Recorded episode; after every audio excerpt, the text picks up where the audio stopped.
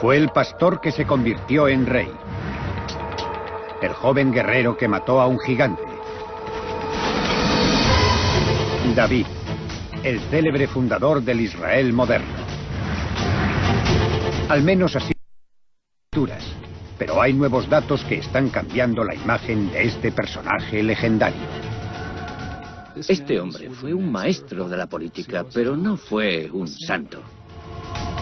Hoy, los historiadores y arqueólogos están desmantelando siglos de mitología inventada acerca de este héroe bíblico. Sangre, valor, engaño, traición. Todo ello forma parte de la historia de David. El hombre que han descubierto es tan diferente que surge la pregunta, ¿quién fue el verdadero David?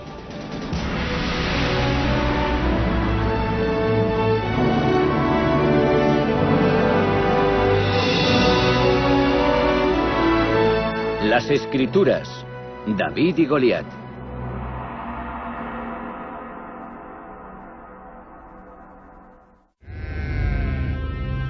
Según cuentan las escrituras, David vivió en el siglo X a.C., hace unos 3.000 años. Se dice que procedía de Belén, el mismo pueblo donde mil años después nació Jesús. Los acontecimientos de su vida se han convertido en leyenda. Cuando alguien piensa en David, basándose en la Biblia, lo que acude a la mente es su batalla contra Goliat. Se dice que sus soldados atravesaron un canal subterráneo para apoderarse de Jerusalén y transformarla en su capital. Una de las cosas que recordamos mejor de David es que fue el personaje que unió la parte norte llamada Israel con la parte sur llamada Judá, y bajo su firme control las transformó en un solo Estado poderoso llamado Israel.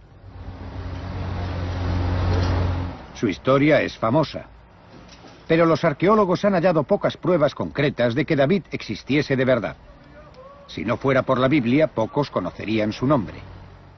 Sin la Biblia, quizás no sabríamos si hubo alguien como David. Desde luego, no conoceríamos el nombre ni sabríamos casi nada sobre su vida. Pero todo eso cambió en 1993, cuando una excavación arqueológica en la antigua ciudad de Dan, en el norte de Israel, llegó a su fin ese año. Gila Cook era la supervisora. Ese día concreto tenía que acabar unas mediciones. Llevaba trabajando hora y media y entonces desde el fondo de la colina llegó una voz que dijo, Gila, es hora de irse. Gila guardó sus cosas e iba colina abajo cuando se paró a descansar. Llegué hasta un muro bajo. Dejé las cosas que llevaba en la mano izquierda, me incliné así cuando las dejé en el suelo. Volví a mirar y vi una piedra en la que no me había fijado antes. Me quedé sorprendida. Al examinarla más de cerca, Gila descubrió algo asombroso. Me dije, ¿eso es una kuf? Es una de las letras del alfabeto hebreo y del alfabeto arameo. Una de las pocas que puedo identificar a primera vista. Así que supe que se trataba de una inscripción. No pude traducirla. No sabía qué decía, pero este tipo de inscripciones es muy escaso.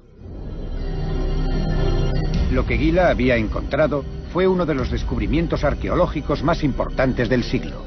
El momento en que encontré aquello fue maravilloso.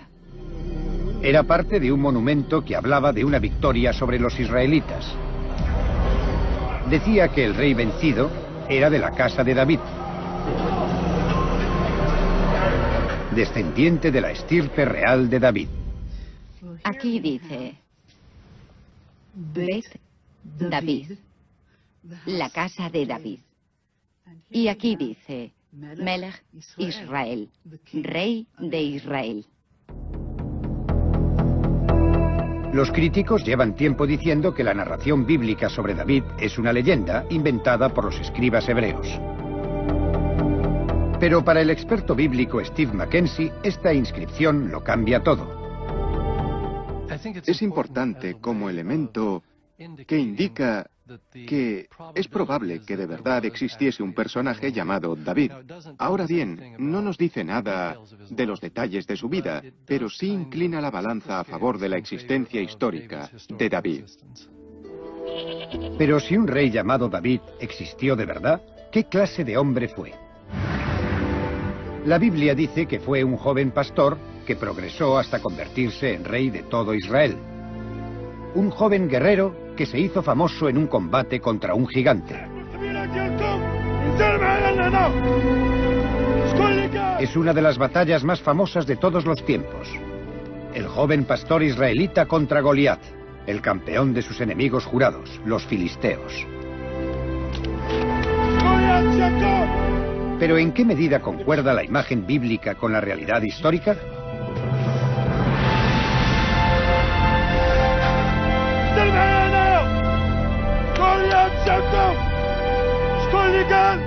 Los expertos en historia militar coinciden en que el combate individual entre dos guerreros era una táctica bélica común. El combate individual en la antigüedad era muy corriente, sobre todo antes de que dos ejércitos se enfrentaran en batalla. Los campeones de cada bando se enfrentaban. El mejor guerrero del bando X desafiaba al mejor guerrero del bando Y. El campeón filisteo, Goliat, se dice que llevaba una buena armadura, una descripción que concuerda con los datos arqueológicos.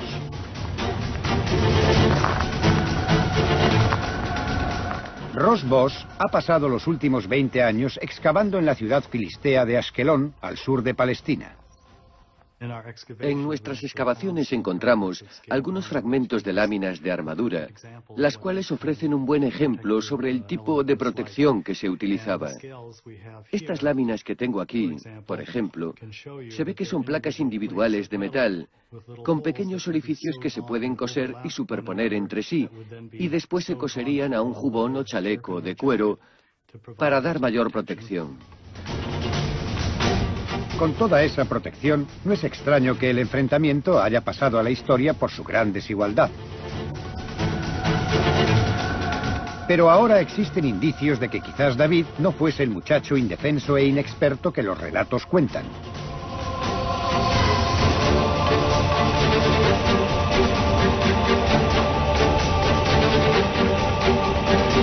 David, dice la Biblia, se negó a llevar armadura al combate. Eso le habría permitido mejor movilidad que su oponente.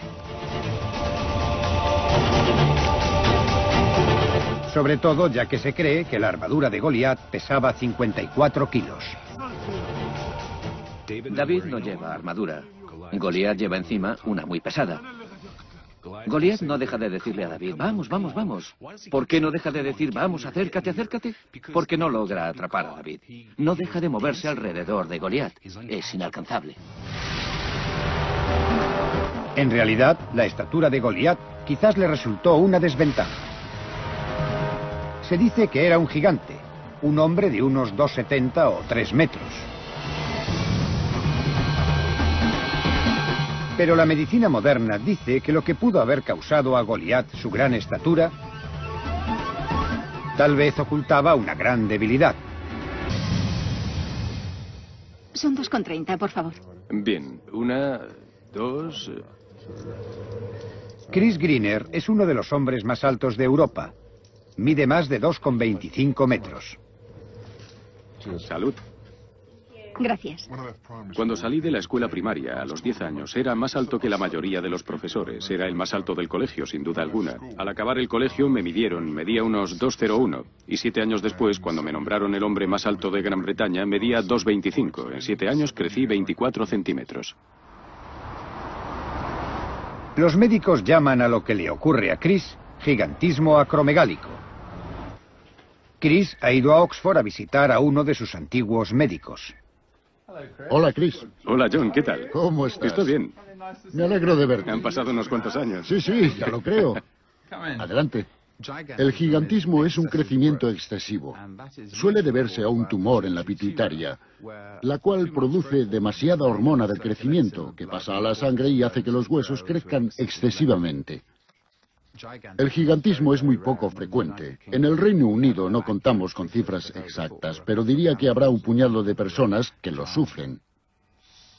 Los expertos conocen la enfermedad desde finales del siglo XIX, pero creen que existe desde mucho tiempo atrás. Debe de existir desde tiempo inmemorial, porque el personaje de Goliat se remonta muy atrás. La altura de Goliat seguramente habría sido resultado del gigantismo, por un tumor que dispara la hormona del crecimiento. No existe otro motivo que provoque esa estatura tan elevada. En la Biblia, la estatura de Goliat le da una ventaja injusta sobre David. Los médicos hoy día opinan que sin tratamiento el gigantismo puede ocasionar inconvenientes. Cuando empezó tenías problemas de visión, ¿no es así? Es cierto, sí. Veía doble. Ahí es donde empezaron mis males, hace 30 años. Pero ¿sabes por qué te ocurre eso, no? Pues sí. ¿Me dejas que te enseñe unas radiografías? A medida que crece el tumor de la glándula pituitaria, empieza a presionar el nervio óptico. Esa es una pituitaria de tamaño normal. Y esta pituitaria no está tocando el nervio óptico, como puedes ver. Sin embargo, este otro paciente tiene un gran tumor pituitario que vemos aquí. Y si alcanza esta parte, puede causar visión doble, pero si se extiende hacia afuera, se pierde campo de visión, es decir, que no se tiene visión lateral. Entiendo. Vale. Quiero que me hables de tu coche nuevo. Goliat tenía ventaja psicológica debido a su gran estatura, pero David fue el que tuvo ventaja porque Goliat tenía problemas de campo visual, y quizá eso no solo le habría dificultado la visión, sino que también le habría dificultado el movimiento. David no solo tenía mayor movilidad que Goliat. La Biblia dice que era el portador de la armadura del rey. Ser el portador de la armadura de alguien importante, el rey o el hijo del rey, era un puesto de privilegio. Significaba que esa persona tenía buenas dotes militares, al menos a priori. No era todavía un guerrero curtido, sino un aprendiz de guerrero.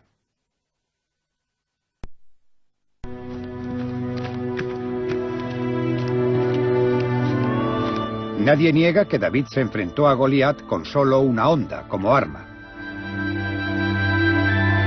A todas luces, nada comparado con la espada y la lanza gigantescas.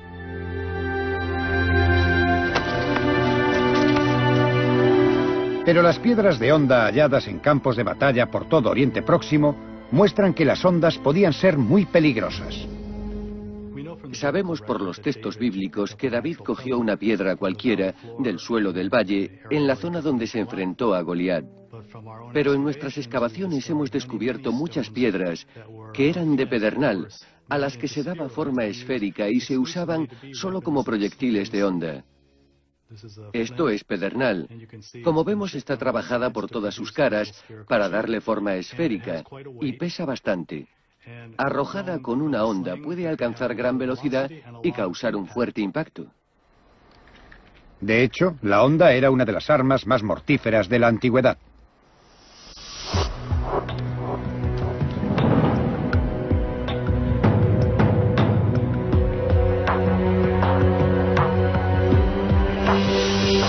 Alan Birbeck trabaja como experto en balística en la Universidad de Glasgow. Ha prestado testimonio pericial en juicio sobre heridas infligidas por armas.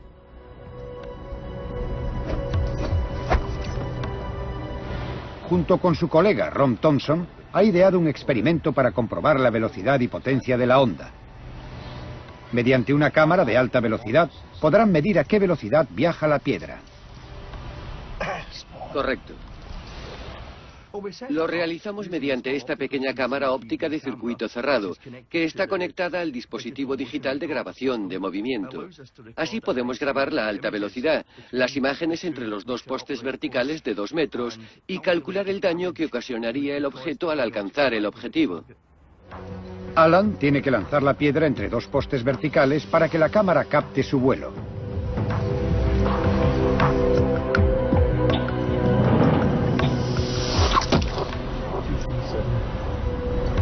Dos, dos, tres, cuatro, cinco, seis, siete, ocho. Ocho cuadros. Los cálculos finales demuestran lo mortífera que puede ser la onda. Ron vio que la piedra alcanzó unos 30 metros por segundo, lo cual son casi 128 kilómetros por hora. También nos sorprendió bastante, dado el gran peso del proyectil, que tuviese energía cinética, que causase un impacto comparable al del arco medieval o incluso al de una bala del calibre 22.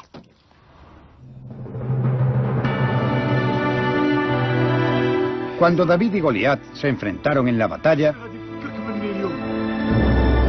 fue el pastor, no el gigante, el que tuvo ventaja.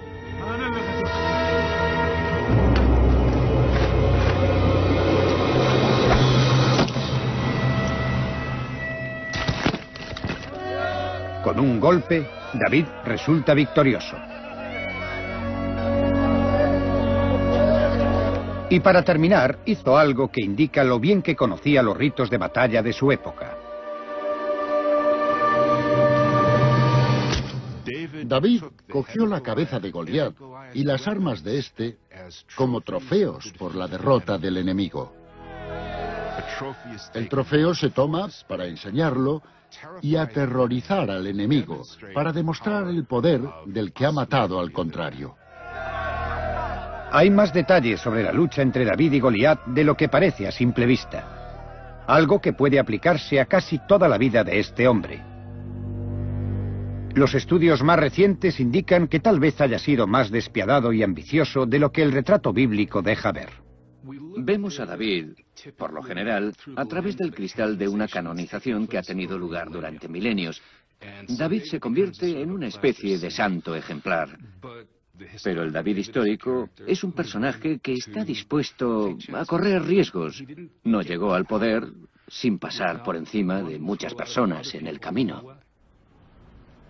Para averiguar qué clase de persona fue en realidad, los eruditos examinan hoy los textos de una forma revolucionaria descubrieron que la política moderna puede aclarar los acontecimientos bíblicos.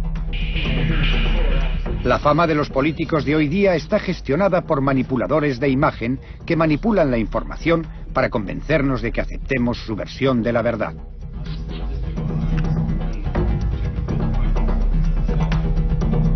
El historiador Steve Mackenzie cree que eso también puede aplicarse a los narradores bíblicos. A los que escribieron la Biblia a menudo se les considera manipuladores. Estos alteradores de la verdad pintan una imagen de un político, de las palabras de un político, de sus ideas e intenciones, y también controlan la información que se transmite.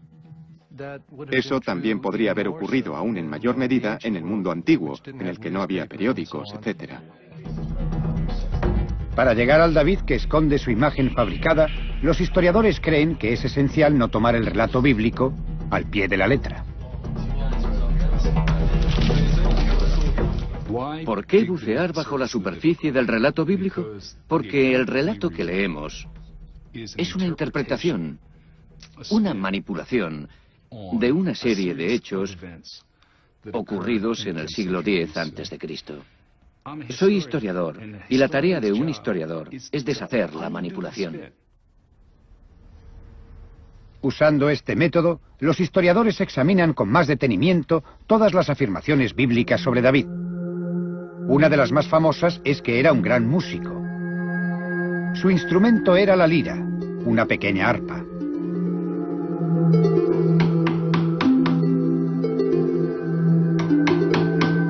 Bo Lauergreen es experto en reproducción de instrumentos musicales del mundo antiguo.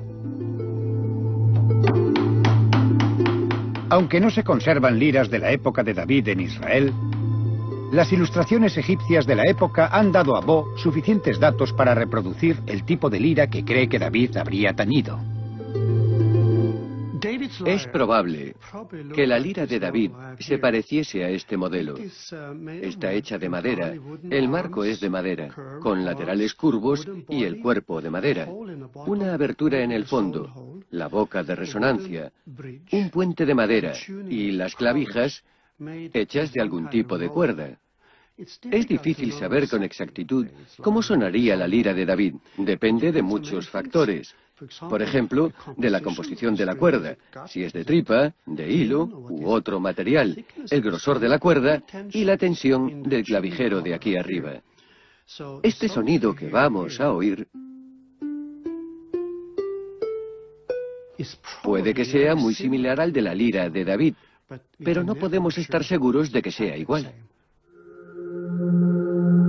El que David tocase la lira ha configurado su imagen legendaria de héroe amante de la música.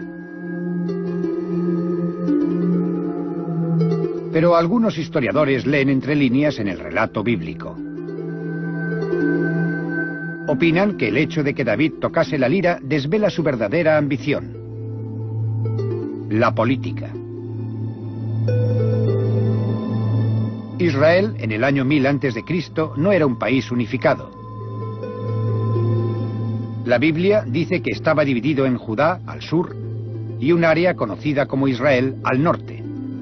David vivía al sur. Pero ambas partes se unieron para luchar contra su enemigo común, los filisteos. Israel había escogido un rey que dirigiese las batallas en curso. La Biblia dice que se llamaba Saúl. Tenía fama de gran guerrero y sufría ataques de melancolía. A David lo llevaron a la corte para que tocase para él. Se dice que su música levantó el ánimo de Saúl. Sabemos por la música actual que ésta puede ejercer gran influencia en las emociones. Hay música que nos anima, música que nos calma. Así que es factible que también ocurriese en la época del rey David. Pero lo que la Biblia no dice es que la música de David le proporcionó grandes beneficios políticos. Uno de los pasajes bíblicos dice que las dotes musicales de David lo llevan a la corte, y esas dotes tienen un efecto curativo.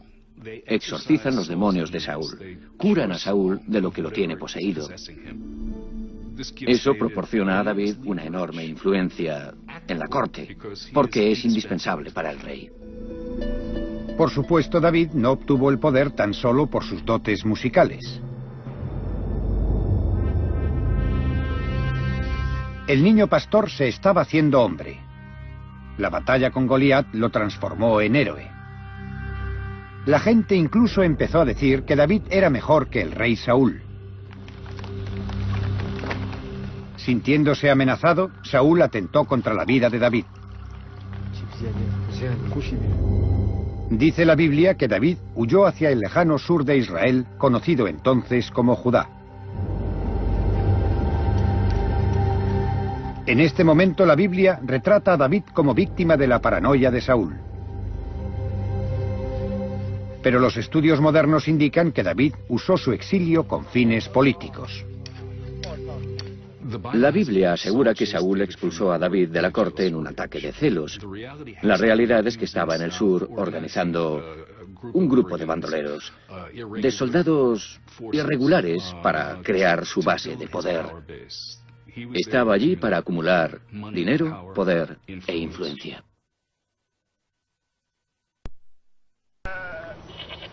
El hombre más poderoso de Judá en aquella época era el jefe de un clan llamado Nabal.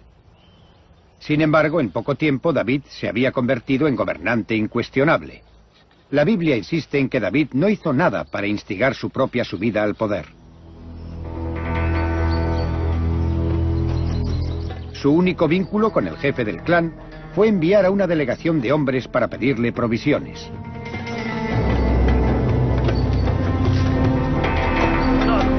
Al parecer, Naval se las negó. Cuando los hombres regresaron con las manos vacías, un enfadado David amenazó con matar a Naval. Pero antes de que pudiese actuar, la Biblia dice que Naval cayó fulminado por Dios. David lo reemplazó como hombre más importante de Judá. Los expertos creen que la versión bíblica es demasiado perfecta.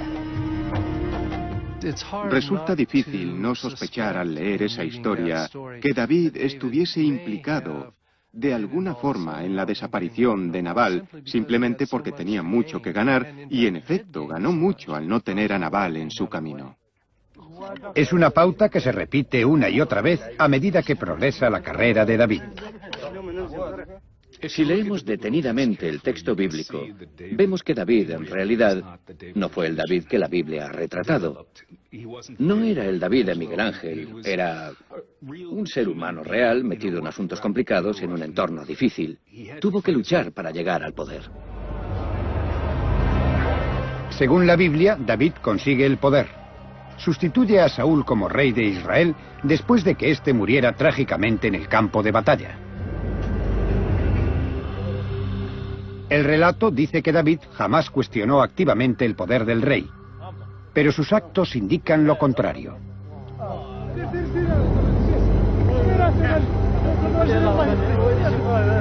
En un sorprendente gesto, David va a trabajar para los enemigos acérrimos del rey Saúl, los filisteos.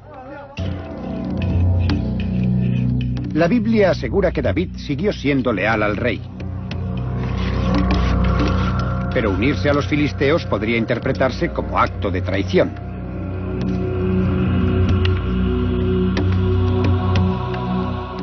La alianza de David con los filisteos abrió un nuevo frente contra Saúl.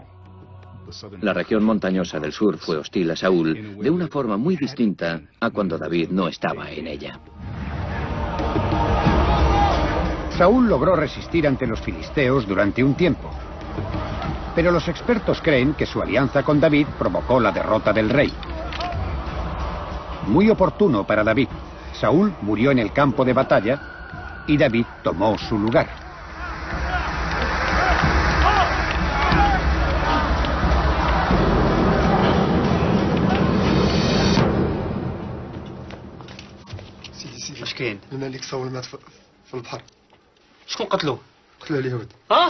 Da que sospechar que la Biblia insista en que David no tuvo nada que ver en la muerte de Saúl. Dice que David estaba tan consternado por la noticia que compuso una elegía en recuerdo del rey. Pero los expertos se muestran escépticos sobre la veracidad de la pena de David. David llora la muerte de Saúl, pero David llora la muerte de todos sus enemigos, Tal vez sí compuso ese poema, pero si lo compuso debió de reírse a mandíbula batiente porque él era el que había logrado sobrevivir. Las afirmaciones de la Biblia sobre la inocencia de David son tan frecuentes que muchos eruditos opinan hoy día que quizás delaten la culpabilidad de David. Y otra y otra vez el autor hace énfasis en que David no tuvo nada que ver en la muerte de Saúl, que David está lejos de Saúl cuando éste muere. ¿Por qué tanta insistencia en que David no tuvo nada que ver con la muerte de Saúl? A no ser que quizás la verdad sea que estuvo implicado de alguna forma. La Biblia afirma que David no cometió toda una serie de asesinatos. Que se niegue un asesinato puede llamarse error. Que se nieguen dos, coincidencia. Y negar 8, 10, 12 asesinatos puede considerarse como método habitual. No niegas algo de lo que no te han acusado. Por tanto, a David lo estaban acusando de esos asesinatos. Me pesa decirlo, pero la negación de la Biblia es casi una admisión de culpabilidad.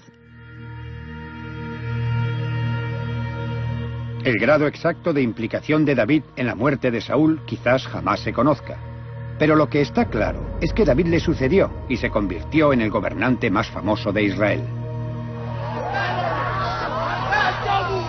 Es un momento crucial en la historia de David. Es la primera vez que las tribus del norte y el sur están capitaneadas por un solo rey.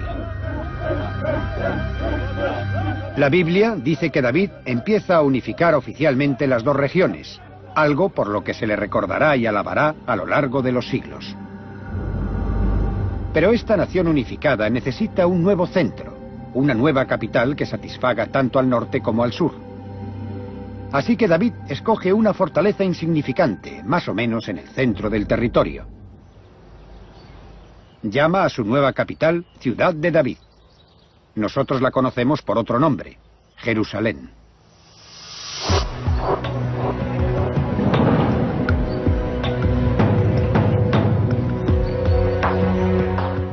David pudo haber escogido cualquiera de las ciudades vecinas a Jerusalén para gobernar desde ella, pero Jerusalén le ofrecía más ventajas defensivas. Era una zona desde la que se podía unir a dos poblaciones, así que era un enclave estratégico para ocupar y gobernar desde allí. Pero la ciudad estaba bajo control de un pueblo enemigo, los jebusitas. Y no iba a ser una conquista nada fácil. Jerusalén fue un lugar muy difícil de conquistar. Era una alta ciudadela con recias murallas y fieros defensores. David está decidido a tomarla. Tiene que buscar un modo de entrar en ella. Un asedio sería algo muy largo y costoso. Un ataque frontal costaría muchas vidas humanas y desmoralizaría a los israelitas.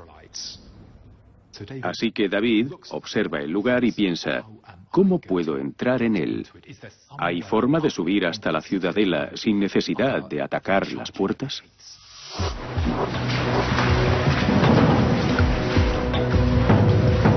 Se cuenta que David conquistó la ciudad con un ataque sorpresa a través de los canales de agua.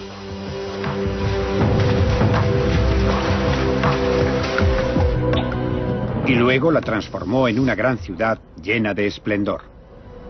Pero hay una pega respecto a la versión tradicional de los hechos. Hasta el siglo XIX no se había encontrado rastro arqueológico de los túneles subterráneos de aguas.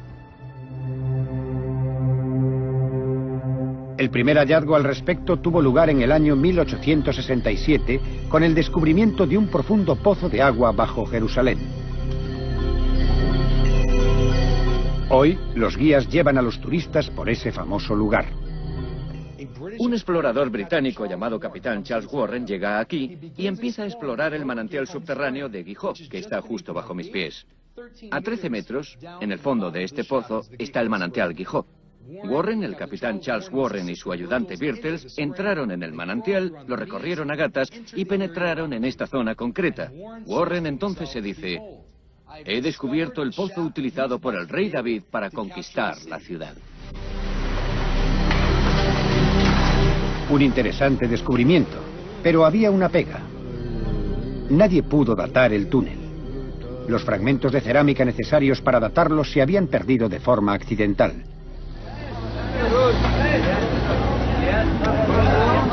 Un segundo descubrimiento hecho en 1996 por el arqueólogo israelí Ronnie Reich proporcionó las fechas que faltaban. Empezamos hace unos ocho años. Nos pusimos a cavar y primero recorrimos unos ocho o nueve metros del vertedero de la ciudad antigua y luego llegamos a estas construcciones hechas con piedras enormes. Como ven, cada una de estas piedras pesa de dos a tres toneladas.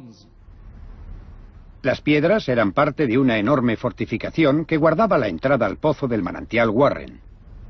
Al lado de ellas, Ronnie Reich halló los fragmentos de cerámica antigua necesarios para datar el túnel. Estas piedras están relacionadas con la alfarería, con restos y fragmentos de cerámica, y gracias a ellos pudimos saber que eran también de mediados de la Edad de Bronce, o sea, de hace unos 3.800 años. Es decir, del siglo XVIII Cristo, prueba de que la red de aguas existía mucho antes del siglo X cuando vivió David. El descubrimiento respaldaba la historia de que David y sus hombres entraron en Jerusalén a través de estos túneles. Si alguien en la antigüedad logró escalar estas paredes de roca, que son muy verticales, muy lisas y muy altas, entonces es posible que lograse entrar en la ciudad. El método de ataque concordaría con las tácticas militares de la época. Se ha dado en otros lugares del mundo antiguo el que los soldados entrasen en ciudades por túneles de agua, por acueductos. Es una táctica reconocida para poder entrar en una ciudad. Así que es una historia del todo plausible. El rey David y sus soldados descienden hasta el manantial Guijó y lo recorren caminando por las aguas para atacar la ciudad. Ascienden por un pozo vertical hasta llegar al túnel donde estamos ahora. Luego suben el último tramo de escalera y salen al centro de la ciudad enemiga.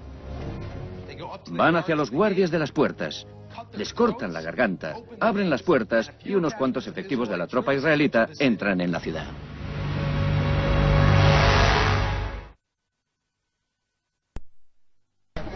David bien pudo haber capturado Jerusalén como cuentan los textos, pero la afirmación de que construyó un palacio allí ha sido mucho más difícil de respaldar. No piséis aquella piedra. Porque pese a haber cavado allí durante 100 años, los arqueólogos han encontrado muy poco, aunque tal vez haya una buena razón para ello. Cuando pensamos en un palacio hoy, ¿cuál es nuestra idea? El Palacio de Buckingham, de Londres. Aquí no se construyó nada semejante. Desde luego, no en tiempos del rey David. Así que imagino que si construyó aquí un palacio no sería más que una casa grande. En vez de vivir con esplendor en un gran palacio, quizás David se construyó una vivienda mucho más humilde acorde con un pueblo o ciudad pobre. Ronnie Wright opina que los narradores de la Biblia quizás atribuyeron al reino de David más de lo que en realidad consiguió.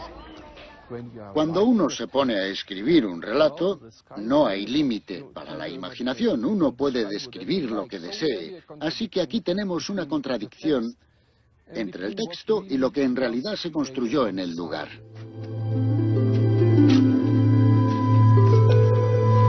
En todo el relato de su ascenso al poder, la Biblia se toma grandes molestias para proteger la imagen de David. Pero cuando llega a Jerusalén y se convierte en rey de un Israel unificado, el tono cambia. Por primera vez, la Biblia narra de manera muy franca un gran escándalo. Un misterio que los expertos empiezan hoy día a desvelar.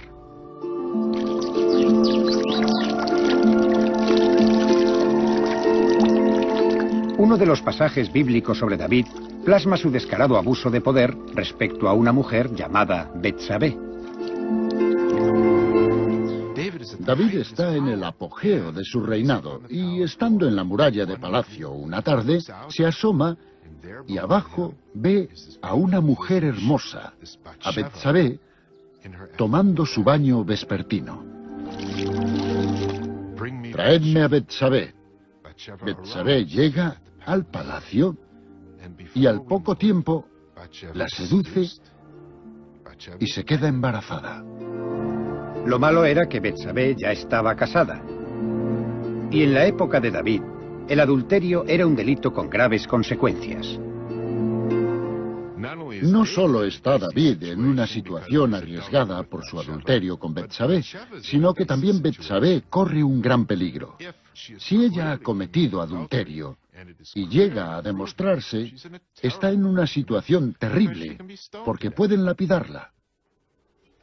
La Biblia también es franca respecto a la forma en que David se ocupa del marido de Betsabé. David hace regresar al esposo de Betsabé de la batalla.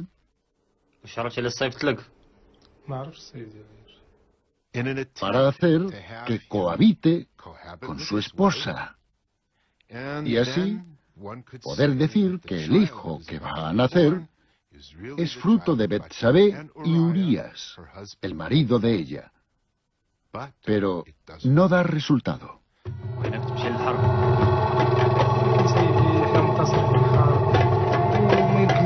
Urias se niega a dormir con Betsabé mientras sus soldados estén aún en la batalla. Aunque este plan fracasa, dice la narración, David pronto idea otro.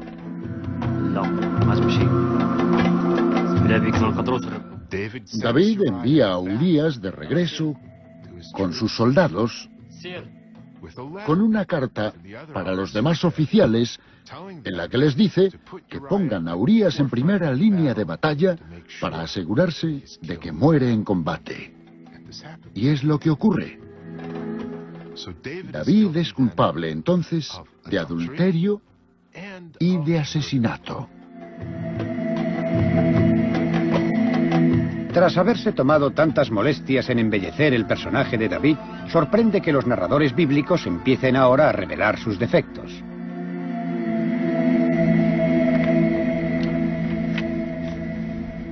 Steve Mackenzie cree que quizás en esta ocasión los manipuladores de imagen no lograron salirse con la suya.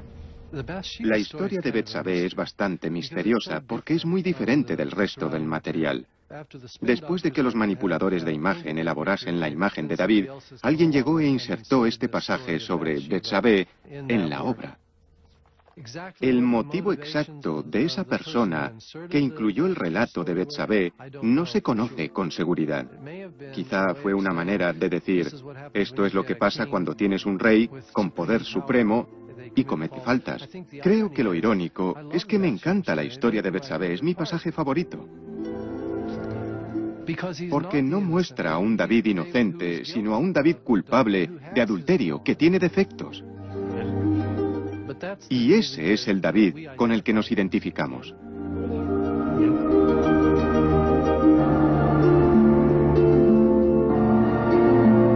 Los narradores bíblicos muy bien